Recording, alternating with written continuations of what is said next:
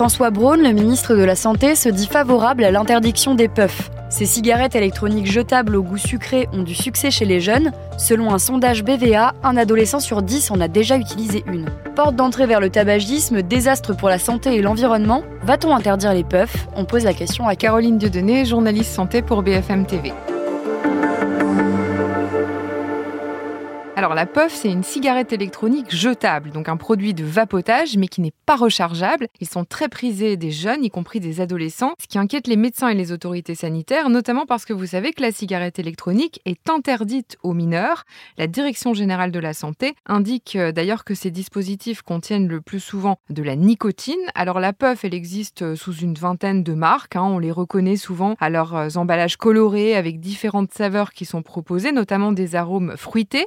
Ministère de la Santé explique que la consommation par un public mineur se développe aussi sous l'effet des pratiques de promotion et de vente via les réseaux sociaux. Alors, dans un communiqué en début d'année, l'Académie de médecine s'inquiétait au sujet de la puff. Je la cite Au regard des risques liés au tabagisme, elle constitue un piège pour les enfants et les adolescents. Ça, c'est l'avis de l'Académie de médecine. Elle peut contenir des taux élevés de nicotine et constituer, cette fois selon l'Alliance contre le tabac, une porte d'entrée vers la cigarette pour les adolescents. D'ailleurs, selon euh, un sondage de l'Alliance contre le tabac fin 2022, eh bien, 13% des jeunes interrogés avaient déjà utilisé la puff. On signale que un collectif de plus de 20 personnalités, des médecins, des tabacologues et des défenseurs de l'environnement ont appelé il y a quelques jours dans une tribune au journal Le Monde à l'interdiction tout simplement de cette cigarette électronique jetable. Des défenseurs de l'environnement ont également signé la tribune pour interdire les puffs. Comment est-ce qu'on l'explique? Alors, selon la tribune, la cigarette électronique jetable est problématique pour l'environnement pour plusieurs raisons. D'abord parce qu'elle n'est pas rechargeable et puis à cause de sa composition. Qu'est-ce qu'on trouve? Eh bien, notamment du plastique et puis la batterie qui n'est pas amovible. Donc, la tribune évoque des déchets complexes dont les composants peuvent polluer les sols. Fin 2022, l'ONG Surfrider, qu'on retrouve d'ailleurs parmi les signataires, déclarait déjà à l'agence France Presse que c'est un déchet qu'il commençait à retrouver sur les plages. Une proposition de loi avait aussi été déposée à l'Assemblée pour demander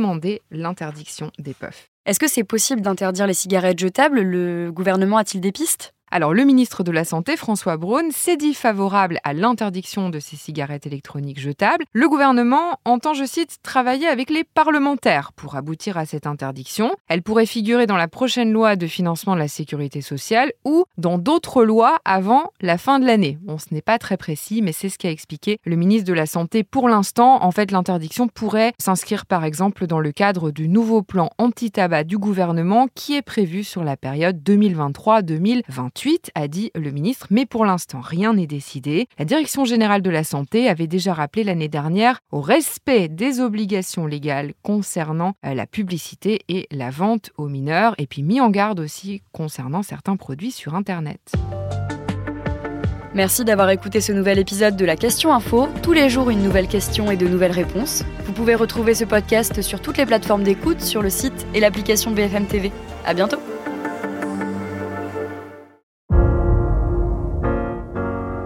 Vous avez aimé écouter la question info? Alors découvrez le titre à la une, le nouveau podcast quotidien de BFM TV.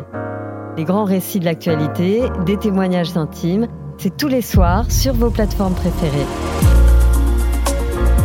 À bientôt